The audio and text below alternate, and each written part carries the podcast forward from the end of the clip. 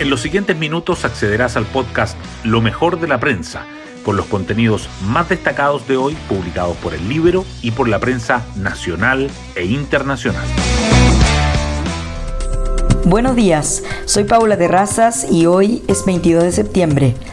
Libertad de elección en salud, inexpropiabilidad de los fondos de pensiones y eliminación del pago de contribuciones de la primera vivienda son algunos de los artículos aprobados ayer por el Consejo Constitucional, en medio de críticas del oficialismo que cada día se inclinan más para rechazar una propuesta de Carta Magna en la que son minoría.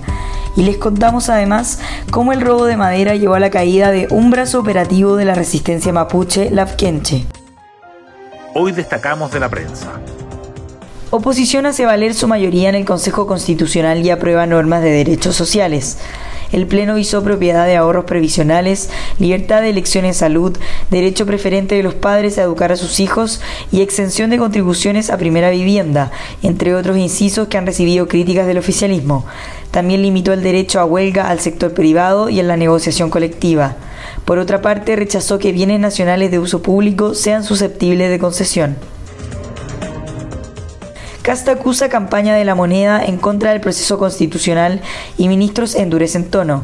El ex candidato presidencial y la directiva del Partido Republicano cuestionaron a los secretarios de Estado que han manifestado preocupación por las normas aprobadas en el Consejo Constitucional. El ministro de las Express, Álvaro Lizalde, enfatizó que la Constitución debe ser un texto que represente la visión de la diversidad de Chile y no la visión de un sector en particular, y pidió a los consejeros que estén a la altura. Oposición y Partido Radical critican que Boric no condenara regímenes de Cuba y Venezuela. En su discurso ante la ONU, el presidente de Chile criticó la dictadura en Nicaragua, pero no cuestionó las de Cuba y Venezuela, sino que pidió a Estados Unidos fin de las sanciones en contra de ambos países.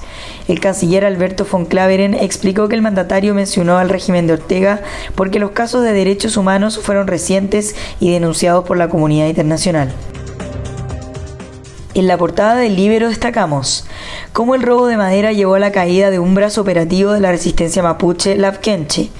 Un operativo de la PDI y la Armada permitió detener a 11 integrantes de una banda dedicada al robo violento de madera, cuyo actuar se relaciona con la resistencia mapuche Lafkenche, una de las orgánicas radicalizadas más violentas que operan en el sur, que entre otros hechos se adjudican el atentado al molino Grolmus. Tras la audiencia de formalización, seis quedaron en prisión preventiva y otros cinco con arresto domiciliario total. Entre estos últimos, los dos carabineros involucrados en el hecho. Una decisión que fue apelada por los querellantes, por lo que se amplió la detención de los imputados hasta la resolución de la Corte de Apelaciones. Gobierno inicia mesa de trabajo con el Senado por veto de usurpaciones y provoca reclamo formal de la Cámara. La intención del Ejecutivo de sustituir todo el texto aprobado en el Congreso generó una ola de críticas. Ante el riesgo de que se cayera la ley, el Gobierno y la oposición instalaron una mesa técnica para negociar posibles enmiendas. Nuevo alto mando de carabineros. 12 generales son llamados a retiro. El general director Ricardo Yáñez definió a quienes lo acompañarán durante su último año, grupo del que deberá salir su sucesor. Mantuvo a los tres generales que le siguen en la línea de mando, al subdirector Marcelo Araya, Enrique Monraz y Ramón Alvarado. Imágenes satelitales muestran recuperación de la laguna de Aculeo. Tras secarse por completo en 2018, la laguna ha vuelto a estar cubierta de agua y rodeada de vegetación, gracias a las lluvias caídas entre junio y agosto de este año. Sin embargo, el volumen del agua es apenas una cuarta parte del que había en 2010. La Roja anota su peor ranking FIFA de los últimos 14 años.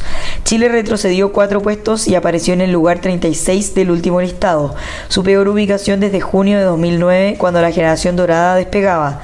La selección nacional aún ocupa la sexta posición de Sudamérica, pero Ecuador le pisa los talones. Y así llegamos al fin de este podcast donde revisamos lo mejor de la prensa. Que tengan un excelente día.